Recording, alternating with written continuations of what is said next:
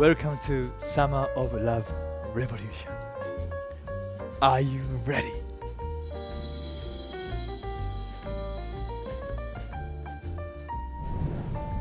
Hey, welcome to Church Online. I'm Catherine from Love House in Tokyo. Today is our last message in the series of Summer of Love Revolution. It's been a great series, right? Why don't you let us know how it has encouraged you? The Bible has such great advice and wisdom for every single area of our life. And when God speaks, His ways bring blessing. He doesn't want to restrict us or weigh us down with rules, but His path leads us to a full and prosperous life. And so, in this series, we've been looking at God's heart for love, marriage, relationships, and sex, and the good boundaries that He's put in place for these areas of our life. And one of the areas where God has put down clear boundaries is the area of sex. God created sex, and He created sex to be enjoyed in the boundaries of a safe and healthy marriage. And these boundaries that God has given us are not to restrict us, but they're for our protection, that we can really flourish and enjoy real freedom in our life. And the right boundaries and fences can keep the good things in and the bad things out. You know, I'm from South Africa, and my husband and I, we really love to go on a game safari trip whenever we go to visit our family there. And recently, when we went to uh, visit South Africa, we were in a game park, and one of the areas we were in was surrounded by a fence. And inside of the fence was the accommodation where we would stay, it was the people and outside the on the opposite side of the fence was the wildlife and the animals. So we had this fence protecting us from all the wild animals. And Adrian and I were going for a walk one day, walking around the inside perimeter and of this fence, and we saw this really big hole in the fence, and something big had clearly crawled underneath, uh, ripped a lot of the fence open. It was kind of scary to look at. You wondering what came in here, and we heard later from the game rangers that a leopard had actually broken in, gotten through the fence, gotten through those boundaries, and it had started to uh, wreak havoc inside of this community. It was eating people's livestock and pets, and, and people feel like they couldn't just walk around or kids couldn't play. It was kind of a, a dangerous situation. So, you see, fences or boundaries are a really good, positive thing for us if they are in the right places. So, what do we do if our fences or boundaries have been broken? Maybe it can be something that uh, you know we have let in, so an area where we have let down our fences, or maybe it's where somebody, an unwanted intruder, has come over and crossed into our boundary lines or our fences. Whatever your story is, I want to encourage you today that God can bring healing, restoration, hope, and forgiveness. I have really good news for you. It's not going to be a heavy message. This is going to be an uplifting message. God has good news for you. So, we're going to take a look at how Jesus brought healing and hope to women who had gone through many painful experiences. And even though this story is about a woman, I believe that God is speaking to men and women today. There's something to encourage you in this story. So, let's dive in. We're going to look at John 4, starting from verse 5. Jesus has been uh, walking around preaching in different villages, and he is really tired. It's in the afternoon. They stop by this village and they're looking for some refreshment. So Jesus arrived at the Samaritan village of Sychar near the field that Jacob had given his son Joseph. Wearied by his long journey, he sat on the edge of Jacob's well and sent his disciples into the village to buy food, for it was already afternoon. Soon a Samaritan woman came to draw water. Jesus said to her, Give me a drink. She replied, Why would a Jewish man ask me, a Samaritan woman, for a drink of water? For Jews have no dealings with Samaritans. So Jesus is waiting by the well for his disciples to come back. They're going to get some sandwiches for him for his lunch. And the Samaritan woman comes to the well. But it's actually a really strange time of the day. Remember, it's afternoon. It's, it's a strange time for a woman to come and draw water from the well. It's the heat of the day.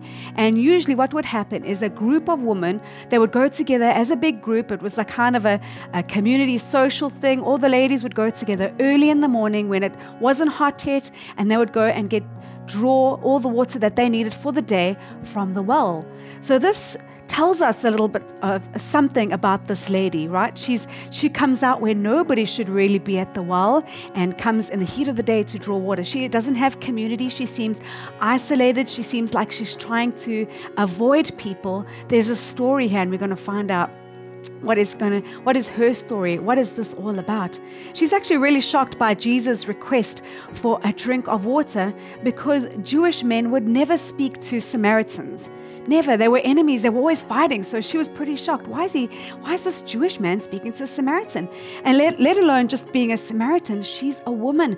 Jewish men didn't just speak to women uh, just alone at a well. This was a, a very different situation. She's really surprised by this but I like it right from the get go of the story. Jesus shows us his heart towards her, his heart towards us. He doesn't care about your background, what culture you come from. He doesn't discriminate against gender or any of those things like that. He doesn't care about that stuff. He cares about this woman. He sees that there is a need there and he wants to meet with her. He, he has something amazing planned for this woman. He, he doesn't care about any of those things. Let's take a look at John 4. Jesus replied, John 4:10, "If you only knew who I am and the gift that God wants to give you, you'd ask me for a drink, and I would give you living water." Even though Jesus is asking her for a drink, he can see that this woman is the one who is really thirsty. She is the one who's spiritually thirsty. She has that longing. She's been searching her whole life for something or someone that can fulfill her, that can satisfy or quench this longing or this desire that she has. And let's see what Jesus carries on and says to her in John 4 13. And let's see, Jesus answered, If you drink from Jacob's well, you'll be thirsty again. But if anyone drinks the living water I give them, they will never be thirsty again. For when you drink the water I give you, it will become a gushing fountain of the Holy Spirit, flooding you with endless life. The woman replied, Let me drink that water, so I'll never be thirsty again, and I won't have to come back here to draw water. So she hears Jesus. She doesn't quite first really hear what he's saying. She thinks, okay, this guy has got a plan to give me water, and there's a limitless supply of it, which means that I never have to come back to this world, never back to this awkward situation where I might bump into somebody who's going to be judging me, who's critical of my past or what I've done or something like that. Uh, you know, this is a perfect solution for me, so I never have to come back here. I can continue to avoid people. But, um, you know, Jesus doesn't let her off that easy because he can see her real need and he wants to get to the, the heart of the issue. He wants to, to talk uh, to her what, what, about what's really hurting her, what's really impacting her life. And uh, you know, I love that about Jesus. He doesn't just, he's not just interested in the superficial things, but he wants to do a real life transformation. John 4, verse 16, let's carry on the story. Jesus said, Go get your husband and bring him back here. But I'm not married, the woman answered. That's true, Jesus said, for you have been married five times, and now you're living with a man who is not your husband. You have told the truth. Wow, this is incredible. Jesus knows everything about her. This is a supernatural moment, a, a divine word of knowledge for her. Remember, this is the first time that they've they've ever met. This she knows this is this is not just an ordinary person speaking to her. This is this is somebody with something to say. This is somebody who knows deep things about her that she she's ashamed of or she doesn't want to tell anybody about, or maybe people don't even know, but this person knows. Who is this person? Is this God? Um, he knows that she's been married five times and living with a man who is not her husband. This is somebody, right? This is a lady who has had many boundaries or fences broken. Um, someone who's been married and remarried five times is probably somebody who maybe maybe they've made some bad choices, but also, uh, you know, maybe many terrible things have happened to them. You don't go through that many relationships without something terrible happening to you or you being in a really difficult situation. And remember, those times women really had no rights, and um, especially in a, in a marriage circumstance. So this woman, you know, uh, she's a she's a wreck. She's a she's a mess. She has lots of brokenness and hurt from her past, and uh, doesn't see a way forward for herself. You know, she'd been searching for love, value, security, and connection in all the wrong places. She'd been drinking, drinking, trying to find something, but never been satisfied, searching and never found what she's looking for. But Jesus, He knows what she's been through. And you know, when He mentions this to her, He's not being critical, He's not judging her, He's not trying to embarrass her or make her feel ashamed. He, he sees who she is, who she really is, and He can give her what she really needs this living water. Jesus says, You know, I am this living water. Jesus offers Himself as the solution. He's like, Lady, you've been looking in all these places for something, and I want to tell you, you found it today. I'm the one that you are looking for. I love this in John 4. This is how Jesus says it. Verse 26 Jesus said to her, You don't have to wait any longer. The anointed one is here, speaking with you. I am the one you're looking for. All at once, the woman left her water jug and ran off to her village and told everyone, Come and meet a man at the well who told me everything I've ever done. He could be the one we're waiting for. Hearing this, the people came streaming out of the village to go and see Jesus. Wow. Jesus says, I'm the one you've been waiting for. And I believe Jesus is saying that to you listening today. Maybe you you have hurts and disappointments from your past. Jesus is saying to you, I'm the one that you are waiting for. And it's amazing this lady, she knows something happened. This is a supernatural encounter she has with Jesus and I believe she believes in him so much. Something happens in her because she leaves the water jug behind and she goes running into the village to tell people about Jesus and who he is and what he can do. Remember Remember, this is a lady who's been avoiding people, avoiding community. That's life change. Something happened. Something significant happened at that well today for that woman. And I believe that from the story, there's some keys that we can we can use to take hold of the hope and healing that Jesus is offering us, is offering you today. So, first thing I want to encourage you with is come to Jesus. I want to encourage you if you are thirsty, come to the well. Don't let guilt or shame keep you away from Jesus. You know, sometimes when we've made a mistake, we've done something wrong, or something horrible has happened to us, sometimes maybe the first thing we want to do because we, we feel that guilt and shame, we want to hide away, we want to isolate ourselves, we want to avoid people. Maybe you don't even feel like journaling or speaking to Jesus because you're like, oh, I, I can't speak to Jesus right now. I feel so ashamed. I feel so guilty. I, I can't speak to you. Maybe you even stop coming to church, right? Because you, you feel that guilt and that shame. Maybe you stop uh, meeting with Connect Group or, or community. And I want to encourage you don't do that. Come to the well. Jesus is inviting you, just as he invited that lady. He's inviting you to come to the well because Jesus is what you need. He, the very area in your life uh, that is dry and thirsty, Jesus is what you need, and He's offering Himself. So come to the well, come to Jesus, the living water. The next thing I want to encourage you with is forgiveness. This is so important for us. If you have made mistakes, you don't have to walk around with this guilt and shame. Jesus forgives you. We can come to Him and we can openly just be honest about what we've done, our mistakes, our struggles. He already knows it all, right? And He's not condemning us or judging us or trying to make us feel ashamed or heavy, just like He spoke to that lady. He doesn't, he doesn't want to hold our past against us. It says He separates our sin far from us. We can just be open to receive His forgiveness. And I think forgive yourself. Sometimes it's hard to accept that forgiveness or forgive yourself, but let go of that mistake and receive what Jesus has for you.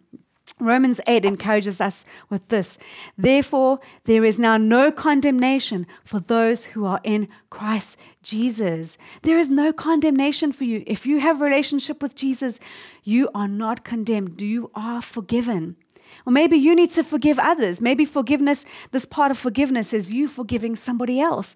This is really going to be so key to your breakthrough. To forgive means simply to let go. It doesn't mean that you excuse the behavior of the person, that negative thing that they did. What you're doing is you're saying, God, I'm letting go of this. I'm giving it to you. You can handle this and sort this out, take care of this better than I can. If we hold on to it, that thing is going to affect us. It's going to be poison to us, but we want to let it go and we want to trust that Jesus can do something incredible. Remember, Jesus has forgiven us so much. We have to forgive others. We freely received this gift of forgiveness. Freely, we should give this gift. And I love that forgiveness. It's it's not based on our emotions. It's not an emotion because maybe you're not going to feel like forgiving, but I think forgiveness, we see that forgiveness is a choice, it's a decision that we can make. Every day we can make the decision to let go and forgive. Next thing I love to encourage you with, next key is you are a new creation. 2 Corinthians 5:17 says, "Anyone who belongs to Christ has become a new person. The old life is gone and a new life has begun." You may have made a mistake, but you are not a mistake. You don't need to be defined by your past, by something you've done or something that was done to you. Let God define who you are. He says, In me, if you belong to me, you are a new creation. And I think journaling is a wonderful way to remind us that we are a new creation. Remember, journaling is uh, reading the Bible to hear what God is saying to us personally and being able to apply that into our lives. And when we're journaling, you know, that's a great way to replace the negative thoughts that we have. Maybe the, the, the things that aren't true that we've believed, we can replace it with the truth of God. I love it. I've been able to journal and see how does God see me? How does He think about me? What are the promises that He has for me? Journaling will be such a great key for you to, to realize you are a new creation. God has, uh, your past is left behind. God redefines you in a new way. Let's get rid of that stinking thinking with journaling. Next thing, Jesus wants to restore vision and purpose to you. Maybe we think our past disqualifies us from having a good future. But I want you to know that God still wants to use you. Nothing that you have done or nothing that anyone's done to you can get in the way of the plans and purposes that God has for you today. God has a great plan and purpose for you. Listen to how he uses the Samaritan woman. Let's take a look at John 4 39. Many from the Samaritan village became believers in Jesus because of the woman's testimony. He told me everything I ever did. Then they begged Jesus to stay with them. So he stayed there for two days, resulting in many more coming to faith in him because of his message. The Samaritan said to the woman, a Samaritan said to the woman, Now we've heard him ourselves. We no longer believe just because what you told us, but we are convinced that he really is the true Savior of the world.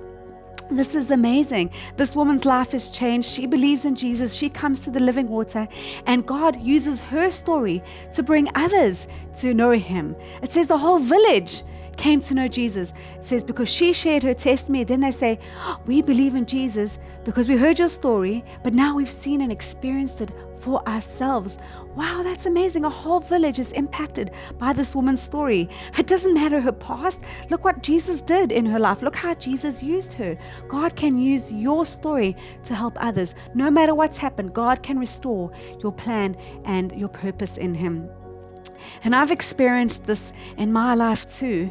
Um, I can relate to, to this story in some ways. I was an insecure teenager and I was looking for love in the wrong places, and I, I had many unhealthy relationships. And I know it was because I had a longing and a thirst in me uh, to be loved unconditionally.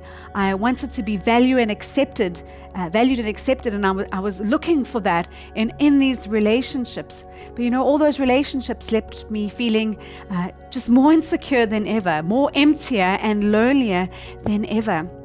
And uh, I remember the day that I was invited uh, to go to church. I, I kind of knew about Jesus, came from a Christian home, but, you know, walked away. But I was invited and reluctantly came along one day to church. And uh, one of the first things that God encouraged me with, the first thing, the first time I, I remember him speaking to me so clearly, he said these very words to me. He said, Catherine, I want you to give me the opportunity to show you how much I love you. And in that moment, I felt the incredible, overwhelming presence of God. I felt His, His love just flood me in an incredible way. I felt valued and accepted. All those things that I've been searching for in all these different places, all these different people. In that moment, God showed me that He was what I needed. He filled me with that love. It, it, was, it was absolutely life changing for me. I'm so thankful to God. He, um, you know, He showed me His abundant grace. He forgave my mistakes. And He also gave me a new vision for godly relationships and a, a new vision for my future. And he's, he has continued to satisfy every thirst that I have. I know that there's nobody that can complete me, nothing else that can satisfy me like Jesus. And today I'm, I'm married, I'm in a healthy, blessed, wonderful, happy, Christ centered marriage. And that's just the extra added bonus, right? Um, in, in Jesus, I have everything I need. I'm, I'm completed, I'm satisfied. And that's just the one, this healthy, wonderful, blessing marriage is just the, just the wonderful cherry on top, the kindness of, of God to me. And I, I know that, that this story uh, can be your story too, no matter what has happened in your past. So I'd like to take this opportunity to pray for you. I know that there are some of you who are listening today and God has been speaking to you and He's inviting you, just like He invited that lady, to come and drink. Come to Jesus. He can satisfy that longing in you. He can remove the hurt and the pain and the disappointments from the past. Maybe things that you've done, mistakes you've made, things that other people have done to you. Jesus wants to bring healing to you right now. So why don't you open up your heart and say, Jesus, that's me. I'm coming to you. Thank you, Jesus, that you are the living water and you invite us to come to you. Nothing else can satisfy us like you do. And today, I pray for all of those people who have had past hurts and disappointments, maybe broken fences or boundary lines where, where horrible things have happened, come, horrible things have come in, disappointments, hurts, brokenness. Thank you that in a moment you can bring healing and restoration. Thank you that you can bring forgiveness. Thank you that you can bring uh, a new hope and a new purpose into their lives. And we ask you for that in Jesus' name. Amen. Come on, Jesus loves you. He's crazy about you. It's so exciting. And I, for those of you, you know, who are watching this, and maybe you've never made a decision to follow Jesus. Jesus is inviting you, just like that lady who, who didn't know Jesus. She, he was inviting her to a relationship with Him, and Jesus is inviting you into a relationship with Him too. Whether you have never met Jesus before, or maybe you're coming back, today is the day where you can decide uh, to come to the well, to come and meet with Jesus. You know, Jesus, he went to the cross and he was wounded and he was hurt and he was broken so that we could be made whole, that we could be restored. He was punished so that we could receive forgiveness from our past, for our mistakes, for everything. God has an incredible plan and future for you. And all you have to do is say, Jesus, I believe in you. Just like that, that lady said, Oh, Jesus, I believe in you. And she told everybody else about him. You can say, Jesus, I believe in you. I want to start this journey with you. And if that's you today, why don't we pray this prayer together? Jesus, thank you that you are the hope of the world. Thank you that you died for us so that we could have, have forgiveness, that we could be made whole, that we could live in the, the purpose and the wonderful life that you have for us. And I pray for anybody who responded today to follow you. Would you lead them? Would you be with them? Would they experience your love and your peace and your joy and your incredible forgiveness? In Jesus' name, amen. Know, you can say the simple prayer together Dear Jesus, I believe in you. Thank you for forgiving me. Come into my life and I will follow you. If that's you, woohoo! You've started the best journey of your life. It's going to be exciting. This is really great news. If you made that decision today, you can also let somebody know in the comment section online. We'd love to help you take the next step in your journey. Or maybe you need to tell the friend next to you, I made that decision today. Tell your parents, I made that decision today. Uh, we are so excited for you. Thank you so much for watching us. We'll see you next week.